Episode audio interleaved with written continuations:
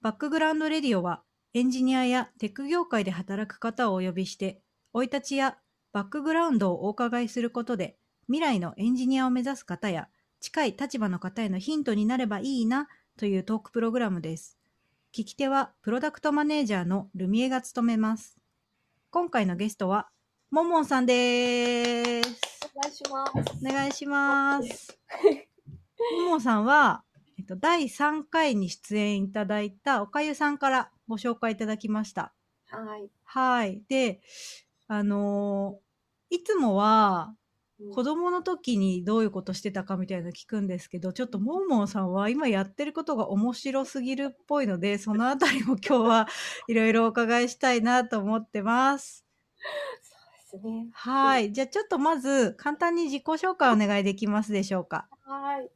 えっ、と、モンモンって呼ばれてるんですけれども、あだ名しか知らない人が結構多くて、本名であんまり知らないっていう人が多いんですけど、まあ会社では普通に名前で呼ばれてるんですけど、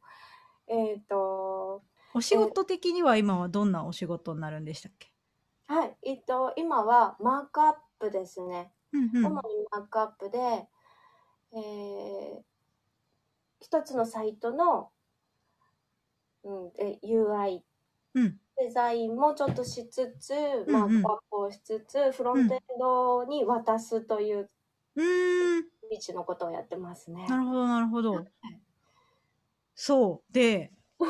モンモンさんといえば、この働き方ですよね。 そうですね。はい。えー今は家がないです。どういうことで、うんとね、ちょうど1ヶ月前ですね。2月の頭に完全に家を引き払ったんですけど、えっえていはいうほんほんほん。ところからですが、まあ、じゃあちょっといきさつをはい。パッと話すと、はい。まず、1年半くらい前かな。うん。ちょうど、1年半前の10月、あ、8月ぐらいの誕生日ぐらいから、こう、家を出て、うん。で旅をしながら暮らしながら仕事もしながら全国のこう自分の今行きたい場所に行くっていう生活を始めて へえ。コロナ前ってことですよね。そうですねコロナ前ですね、うん2019年東京にも一応家はその頃あったんですけどシェアしてる家があって、うんうん。ででもまあなんかそこにいる必要がないというか完全ホームなのでうんそこにいる必要もないのでうんうん。もうもう自由にいろんなところで暮らそうっていうのをやり始めてはでですね今はそのアドレスっていうサービスがあるんですけどあ。はい。それはあのサブスクでうん。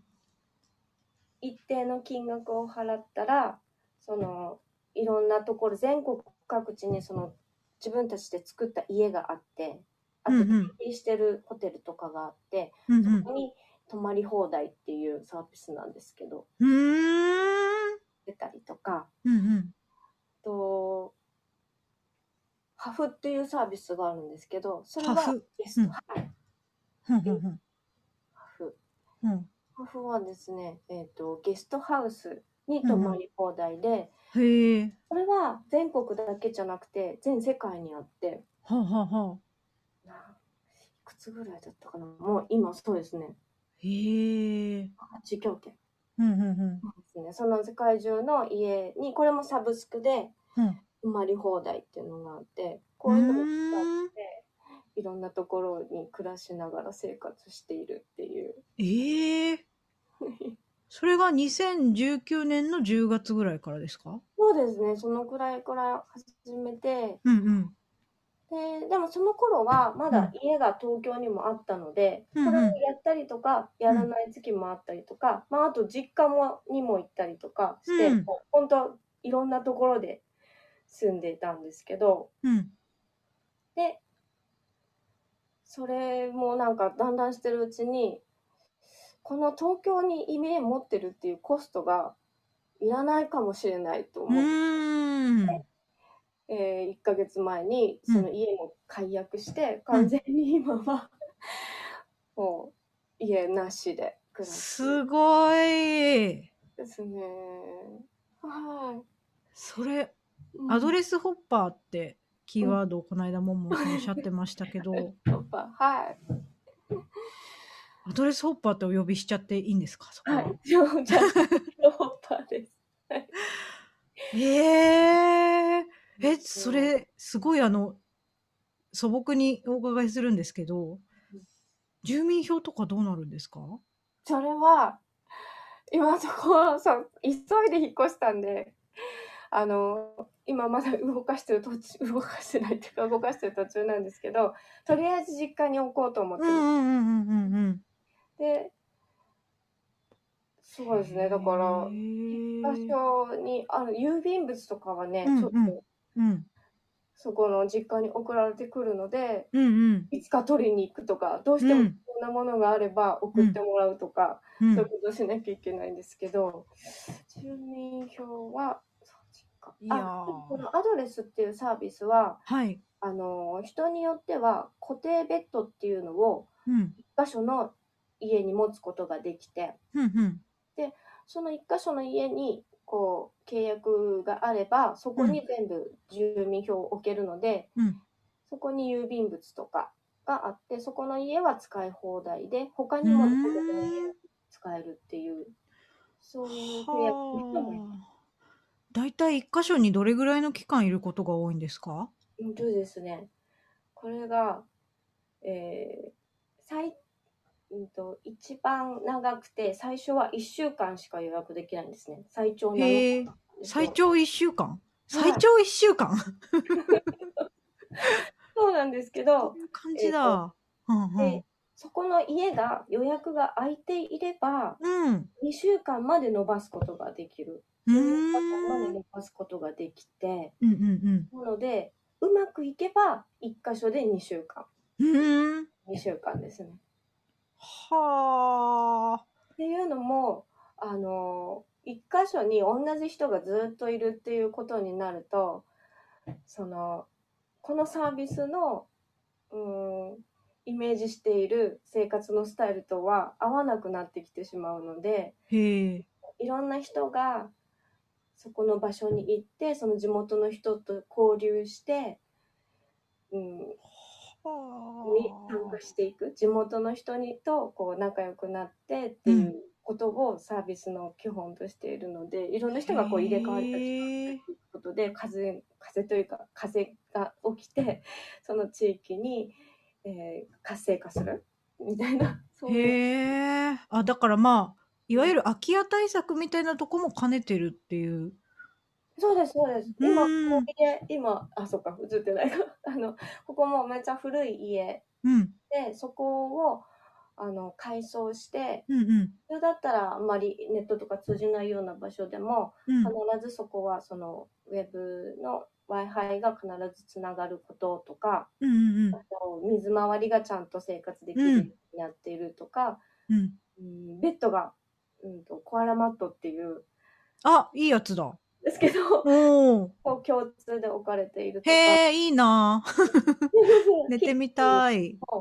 へえ。の設備とかもこう共通で必ずこうあるものうん、うん。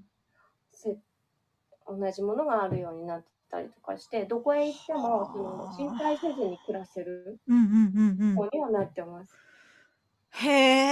え、最大一週間から最長でもまあ二週間。うんうんうんうんうんすごいっすね。 え、それって、うん仕事はだからまあモンモンさんの場合は、うんまあ、フロントエンドの開発とかまあマークアップとかだから、うんノート PC で作業そうみたいそうなねノート PC とでもやっぱりマークアップなんでうんこうコーディコーディングしながらうんディスプレイ見たいじゃないですか。見たいっすよね、うんそううんなんですよ。なので、実は、あの、ディスプレイも持ち歩いてます。 えー、これもあるし、うん。あちょっと車もあるので、あ普通のテレビサイズのディスプレイ、10ええ20インチくらいのやつも持ち歩いて る。なんか、やっぱりこあう、ーなんていうんですかね、アドレスホッピングしてるからっつって、うん。こう仕事に支障をきたすっていうのは、なんか、ダメじゃないですか。っていうか自分のこう、サービスも好きなので、うんうん。ここはちゃんとやりたいなっていうのがあるのし、うんこうアドレスホッピングしながらうん。がワーケーションしながら働くっていうこと自体が、あの日本であんまりないうん。のもでそれが、うん、今ちょうどこう変換期ですよね。うんうんうんうんうんこっちになってくる会社が増えててうんうんでもなんかやっぱりうまくいかないんじゃないかって言って戻っちゃってうん会社にこう通わなきゃいけないっていう風な空気になっちゃうのは嫌なので。うんこうちゃんとリモートワークしてても仕事は進められますよっていうことはこ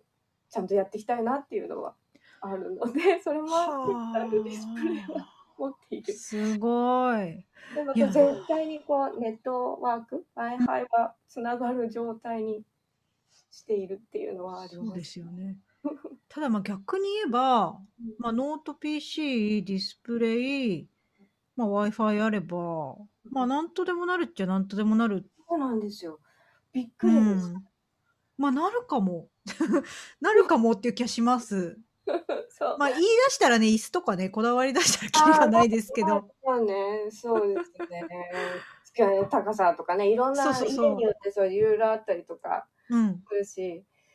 あの、ちゃんとした机じゃなくって、こたつだったりとか、はいはい。あの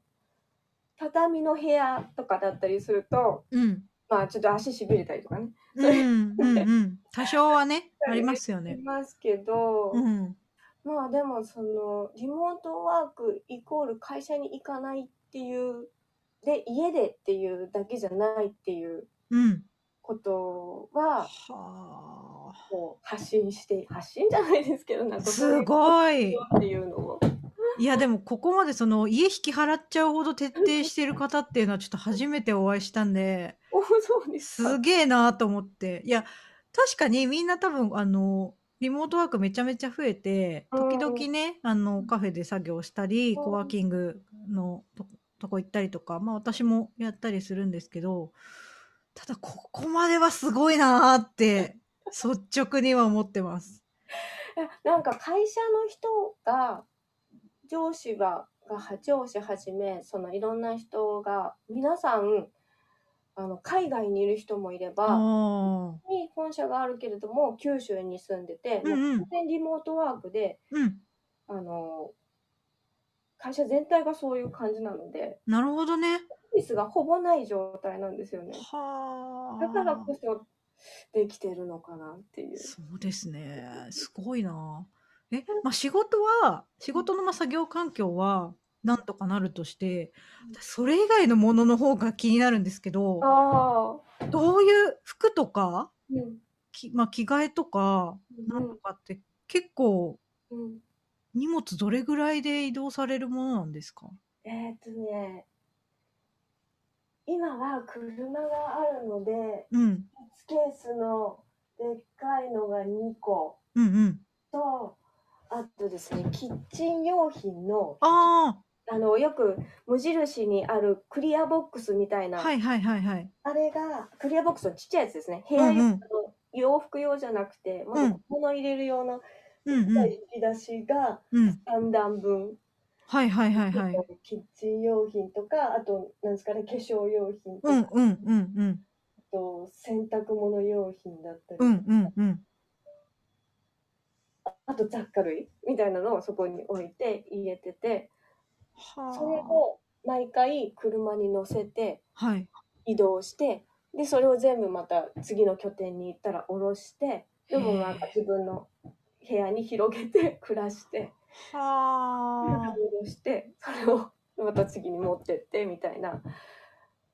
ことをしている、へえ。うん鍋とかフライパンとかは必ずそこにその家に用意されてるからうんうんうんうん。いいんですけど、その他のやっぱりなんか自分の好きな調味料とかあったりするじゃな いですか。でもこれ欲しいみたいな。こだわってるやつとかはうん持うんち歩いてて、へえ。基本的な塩コショウとかは各家にあったりとか。へえ。え、もんもんさんは、ここ1年ぐらいだとどういうところに行かれましたえっとですね。去年は、まず九州を最初、全部回ったんですよね。おう。全県回って、その時は、このサービスって、あの、家族だったら無料なんですよ。で、あと、あの、パートナー登録っていうのができて、うんうん。そのパートナーで登録した一人だったら一緒に、定額の中で一緒に住んで回れるんですけど、へえ。なので、そのお母さんを連れてうん。数週間。へえ。お母さん。お母さんもすごいわ。そうですねお母さん初九州だったんですけど、へえ。回って旅行をしながらいろんなとこで暮らしたりとかして、うん。で、その後は、あと、北海道にも行って、うん。北海道ではこういろんなアウトドア体験この、うんさっき話したタビカのうん。をホストさんがやっているカヤックだったりとかサップだったりとかうんそういうアウトドア体験をしたりとかふーん。誰も知らないような滝とか、うん山奥にある滝に連れてってもらったりとかへえ。のをしながら、くーっと旅をして現地の人と交流したりとかして。へあとでえ。すね、その後は、あ、この前、ちょうど冬、去年の冬は、そのハフっていうのを使って、うん。海外の島に行ってまして、ええ、いいなぁ。どこです島に行かったりとかして、フィリピンの離島だったんですけど、へえ。なんかこのサービスは、あの、海外の方だと結構、なんていうんですか、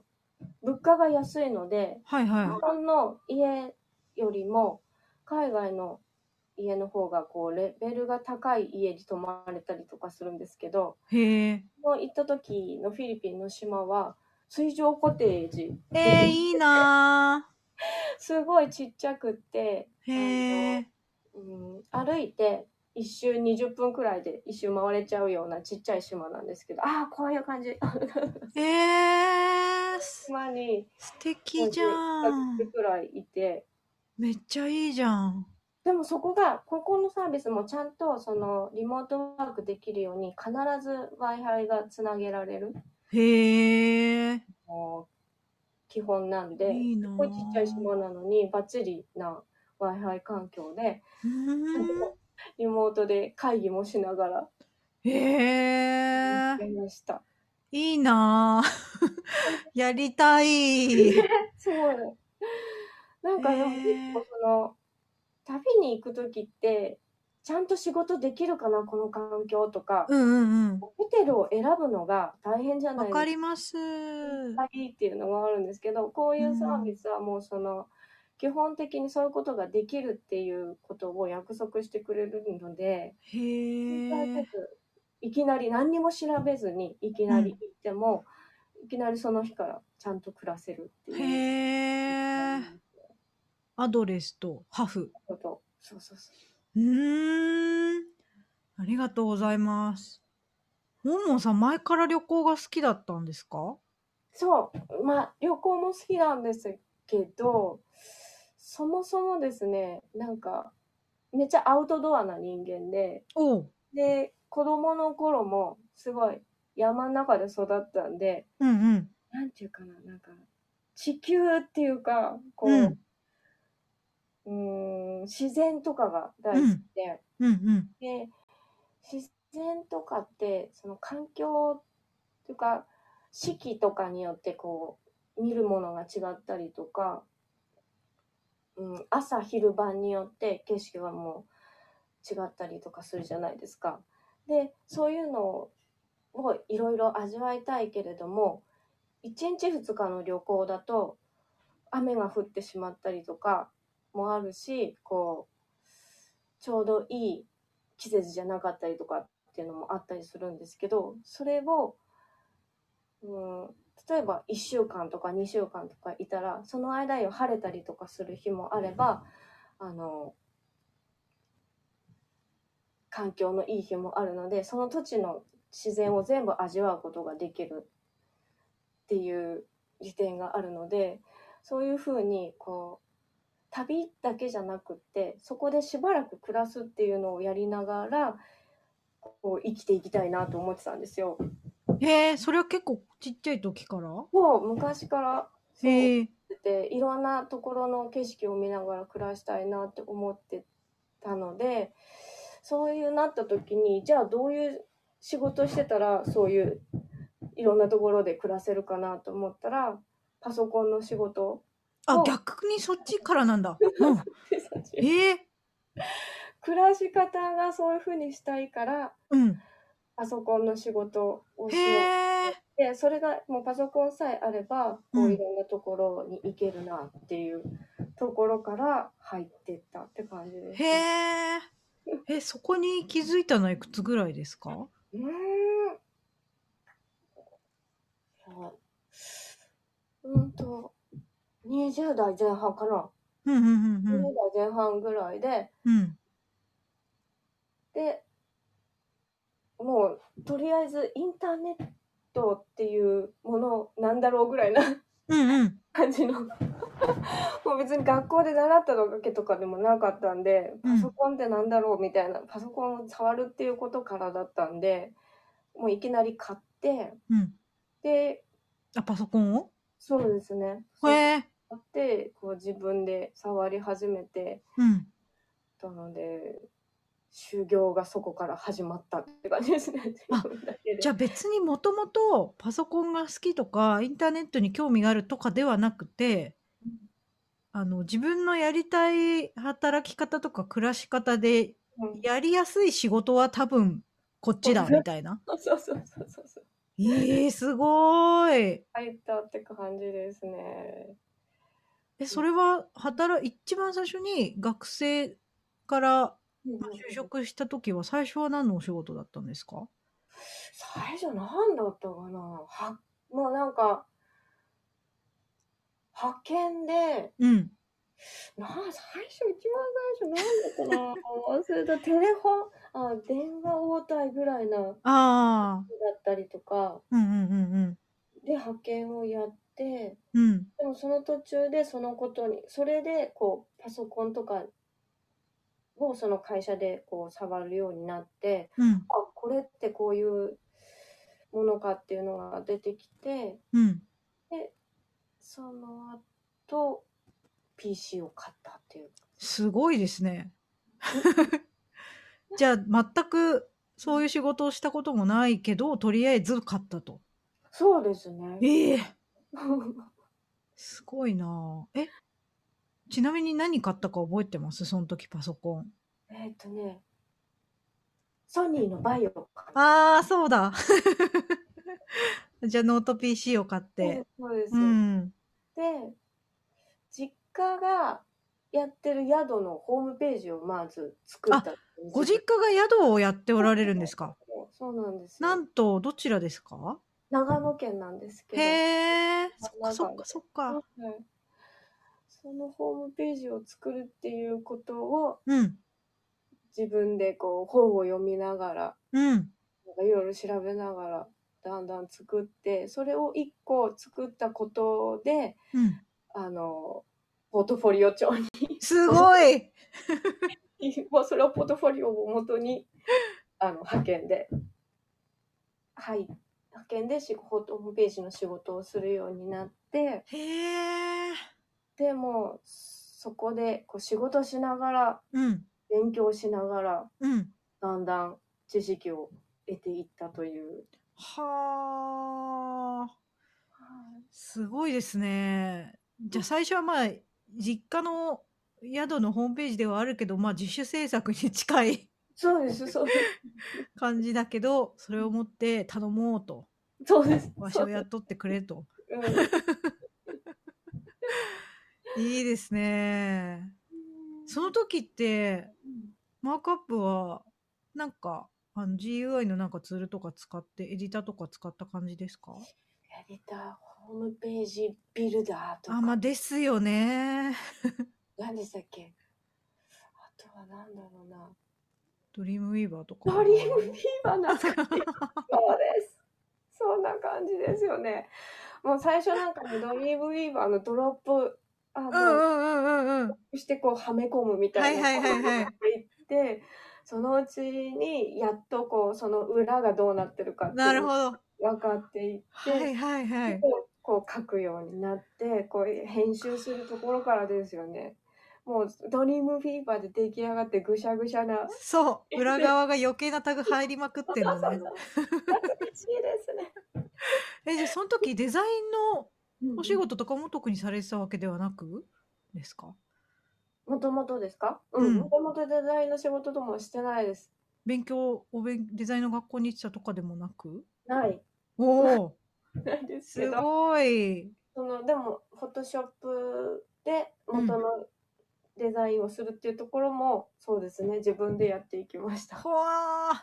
めちゃめちゃ独学で独学です本当独学。そうなんですねえー、そうです。で最初のその派遣ので入った会社から、まあ、ウェブのお仕事を積み上げていってうん何社か転職されつつっていう感じですかはで今のその、まあ、アドレスホッパー的な、い。うん暮らし方ができるようなサービスににも出会い、そしてそこで働くこともうんうんうんできているのが今と。そうですね。すごい書士貫徹 してるでもそのやっぱり自学自習なんでうん。やっぱり学校出た人よりも多分遅いんですよ。私なんか天才肌じゃな いし、こうなんかコード大好きみたいな人には全然かなわないんで、多分ね、普通の人よりね、遅いんですよ。なんて言うんだろう、その自分のこういう働き方になりたいからって言って逆算して仕事を探して、そしてちゃんとそこに到達してるっていうのは本当すごいなって思って。そうか。ねなかなかできないですよ、これは本当ねに。ご縁ですかね。ご縁っうん。て、なんかずーっと言い続けてたんですよ。そもそもなんかあの、キャンピングカーが欲しいんですね。今はまだ買えてないんですけど、うんうんキャンピングカーで暮らしながら、うん。うん。その仕事をしながら、うん。生活したいっていうのもあってうんうん。でその、まあ、キャンピングカーを買ったりとかするためにはまあまあなお金が必要じゃない、うん、そうでしょうね。だから、うんこうただの自由な暮らしとかでだとその夢は叶わないんでうん、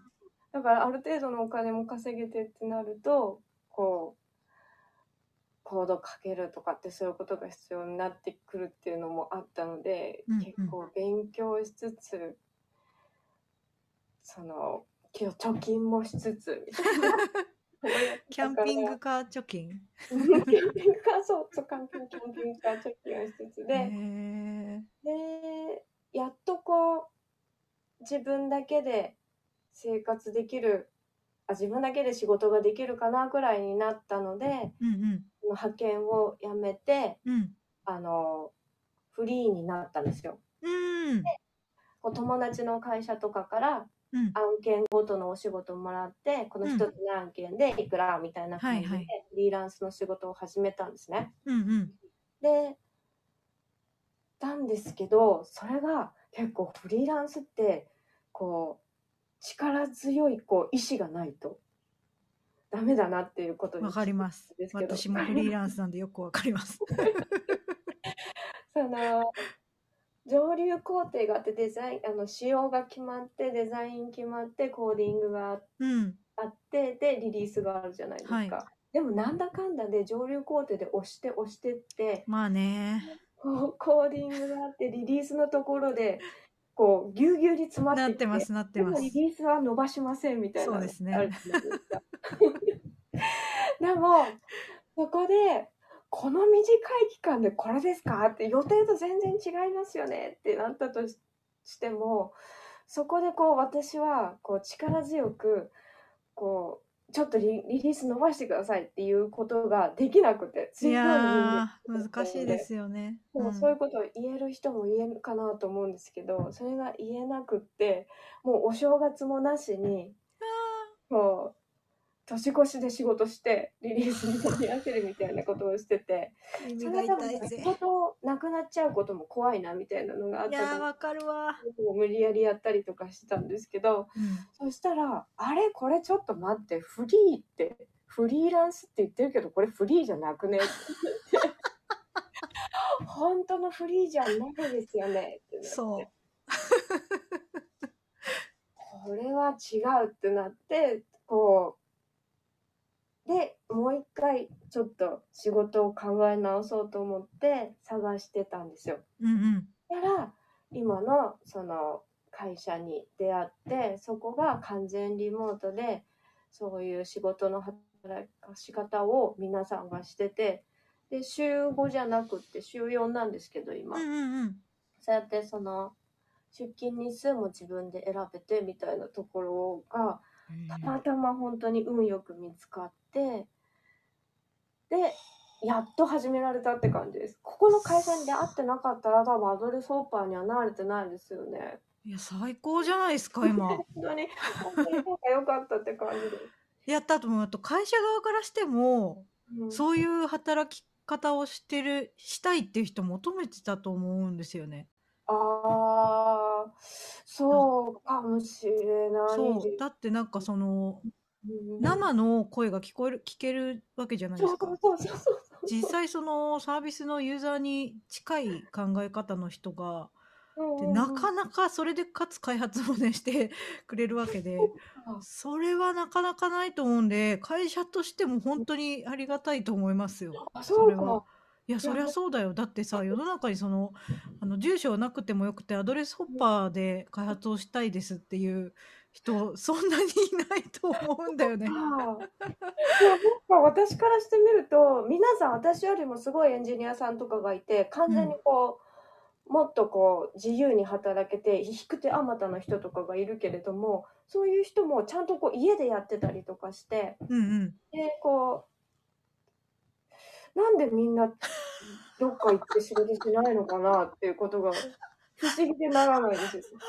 本当にモンモンさんからするとなんで家住んでんのかなっていう。そうそうそう。なんでこんなところに毎日いるのっていう。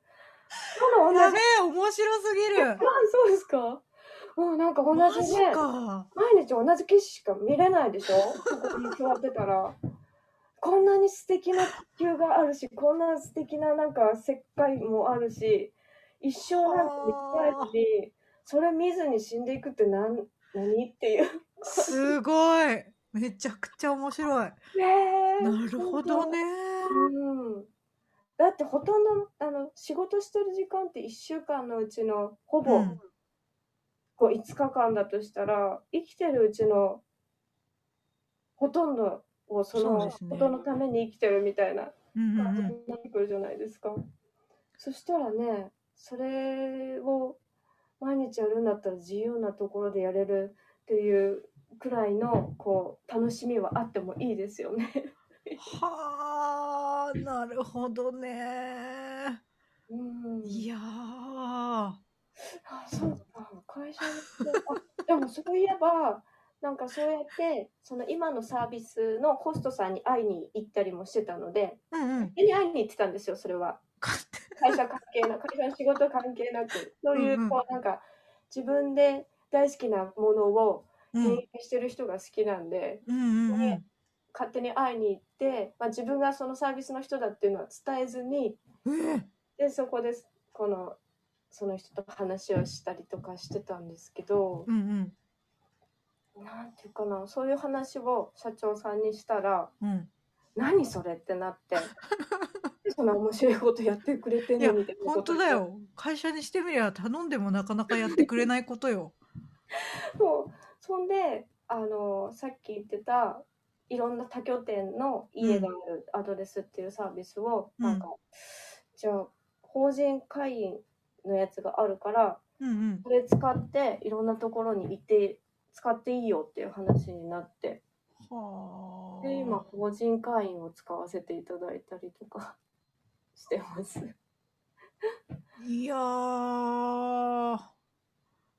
ぶっ飛んでるないーやと私は思うけど多分もんもんさんからしてみりゃこれが当たり前って感じなんだろうな と思って。そうですねやっと思ってたことがなんで今までこういうのがなかったのかなと思ってそうそうそう、ええそれまでは自分で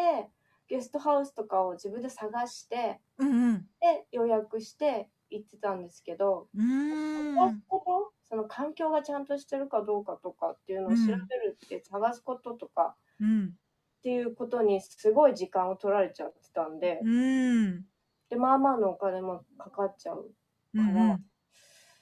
こうそれでこう家を手放すことができなかったんですけどはあ。最近結構こう今私がやってるサービスだけじゃなくてうん。他にもここ12年ですねいろんなサービスが出てきて、そうなんですそれ以ね。外にもへえ。 「Anywhere」っていううん。サービスもあってうんうん「Anywhere」ですね。うん。うーん。が、うん。うん、もっと大きい施設旧旧学校だったとこうんうんうんろうとん。かを改装して。うん。でみんなで暮らしながらそこで畑をやったりとかへえ。知らんかったわ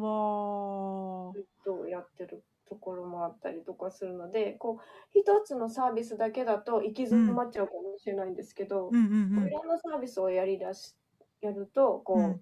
家がなくても大丈夫っていうへえもう。一つ今やってるサービスうだんけ。だと予約取れない人とかがあったりとうかん、なるほどね意。味ねえじゃんってなるじゃないですか。うんうんうんでも他のサービスがその時使えたりとかして。うん。へえ。ももさん、こういうその、まあ、いろんな箇所を拠点に、拠点をどんどん移しながら、うんまあ、仕事をしていくっていう中で、なんか大事にしてる価値観みたいなのありますかああ、そうですね。あの、自分がハブになれたらいいなというか、うん。うんと、私が例えば山梨県に行って、そこの山梨の人とこ交流することによって得た情報を、うん例。えば別の、うん、どこに、九州とかに行ってうん、その山梨で得た情報を、その九州の住んでる人たちに、その情報を与えることによって、その山梨人の人と九州の人がつながったりとかして、こう、うん、地域活性とかをやってる人たちって、情報がこうつ、必要だったりとかするんですけど、うんうんうん。それをつなげてあげることでコミュニティができたりとかして、うん。うん、そういうことをやれたらなとかっていうのは思ったりしますけどうーんあとはもう本当自分がそうやって、うん、自然の中で生活してるっていうことをうん発信することで、うん。こうさっき言ったみたいなうん。家の中にこもってなくてもいろんなところのを体験しながら仕事はできますよっていうのをうん。世の中に分かってもらえたらなっていううの、ーんなんかでっかい話ですけどそんなそんなことがあったりとかしますね野望としては。素晴らしい素敵ですありがとうございますあとはなんかねあの絶景の中で仕事をして、そこで写真を撮って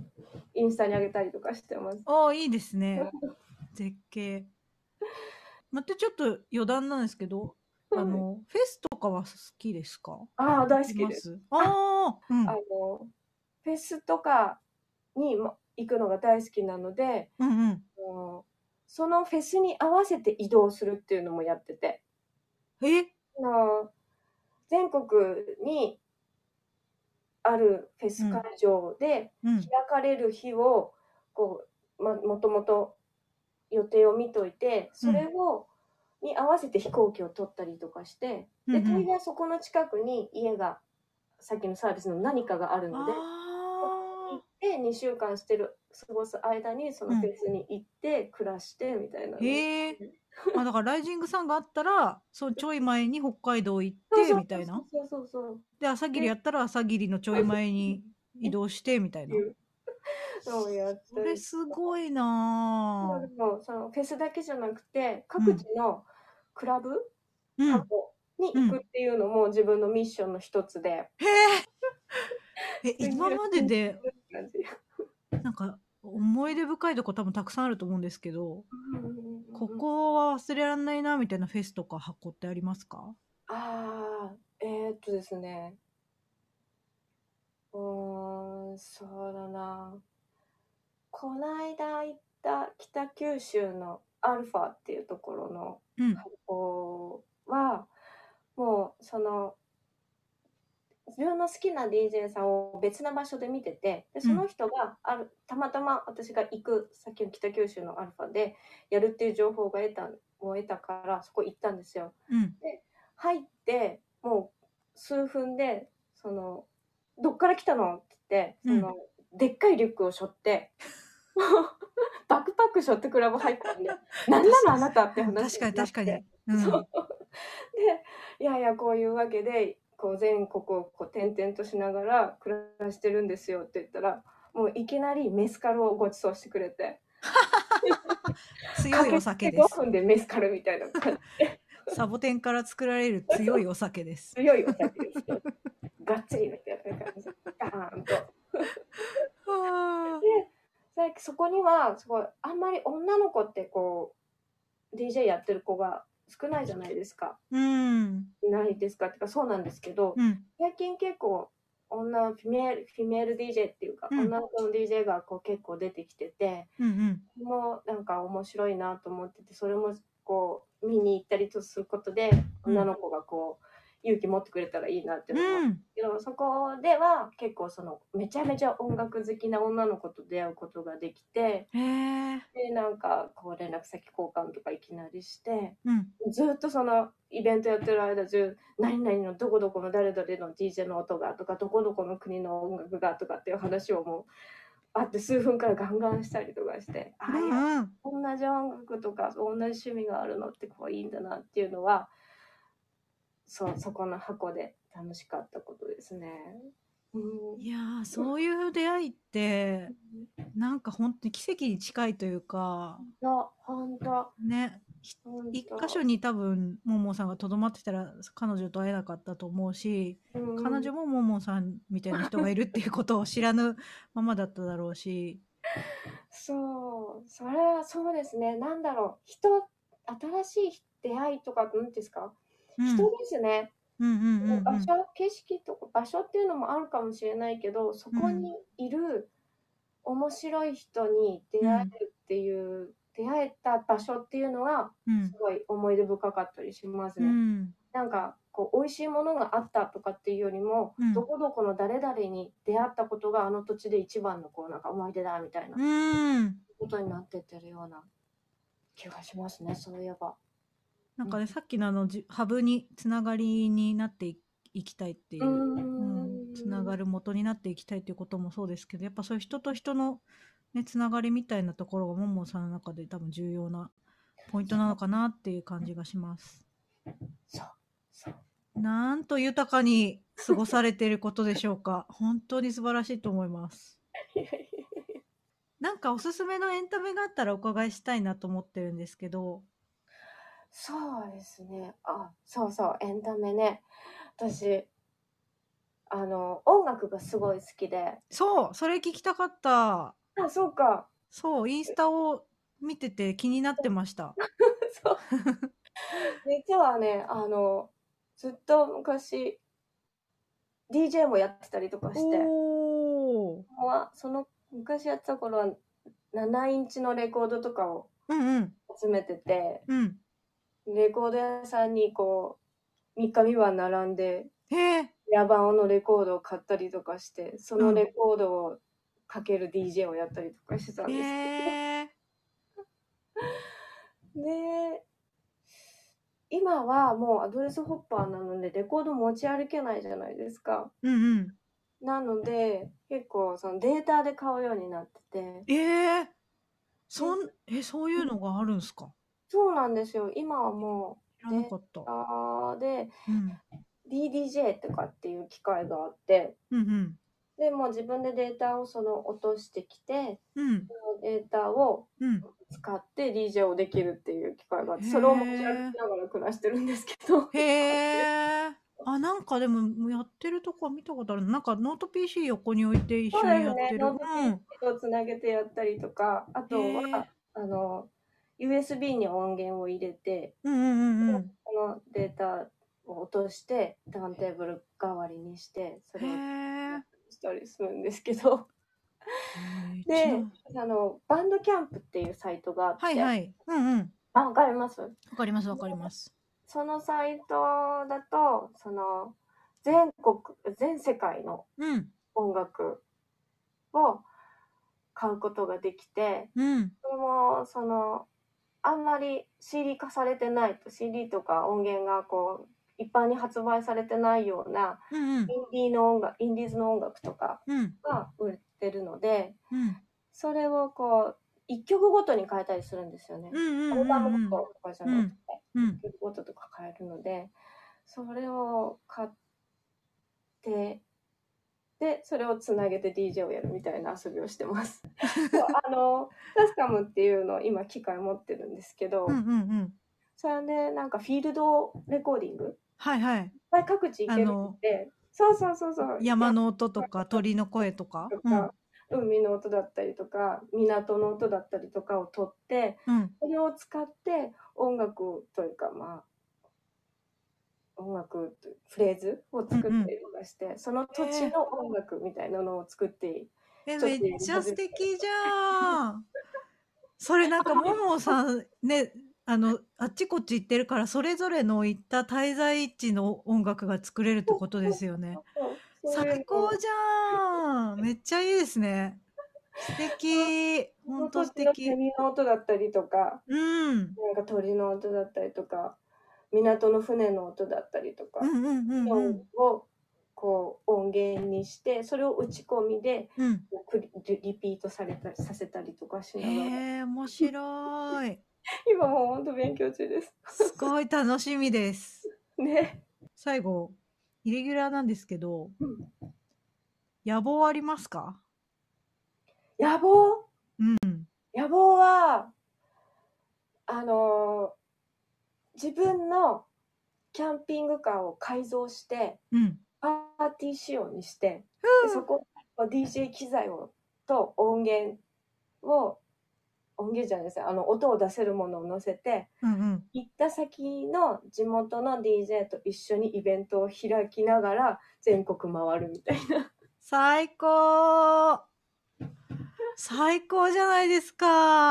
なんか自分の、こうやっぱり自分の大好きなものがあると、新しい土地に行っても、その好きなものがあることで、もう自然にこう、つながれるうん昔から知ってた人でしたっけみたいな感じで、うん。もうクラブに行って、もういきなり乾杯みたいなことができたりするので、同じ好きなものがあるからだなっていうのをこう、旅しててめっちゃ感じるんですよ。うんうんうん。だからそういう、自分の好きなものを全、と同じ感覚の人を全国に、の、に見つけたいっていう か。素晴らしい。すぐできそう。キャンピングカー貯金がじゃそうですね、しあ、たなきまゃっ。たら。 買わなきゃ。いや、もう、でっかいで欲しいです ね。ありがとうございます。バックグラウンドレディオに出演したい、またはこういう人に出演してほしいというご意見がある方は、ぜひ Twitter やウェブサイトまでご意見をお送りください。お使いのポッドキャストアプリなどで登録していただけると、次回の更新情報を受け取りやすいので、ぜひおお試しください。それではまた次回収録でお会いできたら嬉しいです。さようなら。さよなら。